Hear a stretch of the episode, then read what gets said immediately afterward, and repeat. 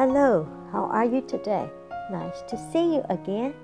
Hope you are having a beautiful day. This is Shane. I will read you a short story titled Planting Trees.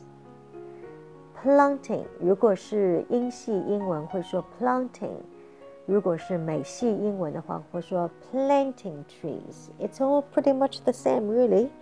差距不是很大。 一般我们啊、呃、讲一讲，大家都听得懂的。Okay, let's start reading the、uh, short story. Spring is the warmest and the best season of the year. A lot of flowers come out. Some are red, some are pink, some are white, and some are green. It is the best time to plant trees. Look, many children are planting trees on both sides of the road. Some are digging holes, some are carrying water, and some are watering trees. How hard all these children are working! They are making our motherland more and more beautiful. Nice. Let's look at some words. The first one is warmest. Warm, warmer, warmest.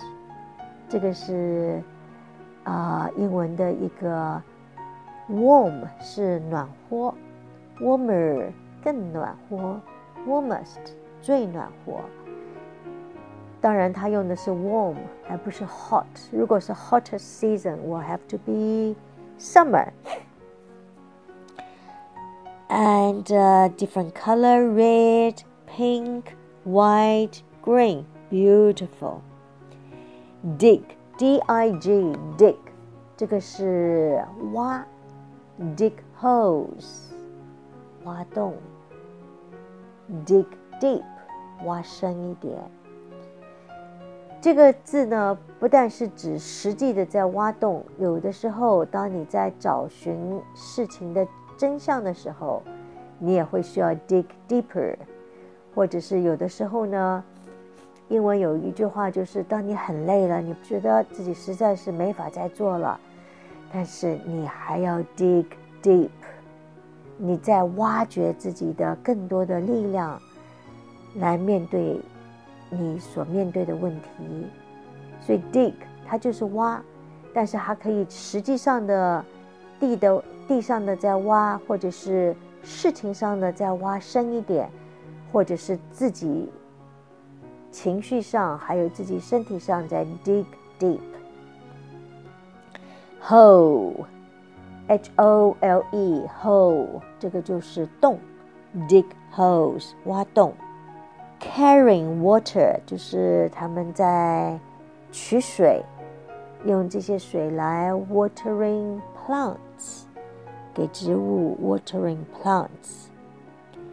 Motherland，我们都知道 mother 是母亲，land 是地方或者是地啊、就是区域或者是土地。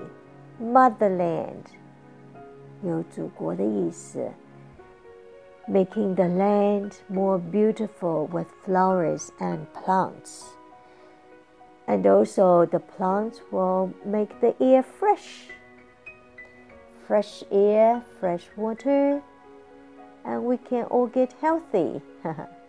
okay, and I hope you enjoy this short story and encourage you to read, listen to it, and read out aloud. And remember, practice makes perfect. Hope to see you tomorrow. Ciao. 更多精彩内容，请大家关注我们的微信公众号，在微信上搜索“英语故事课堂”就可以啦。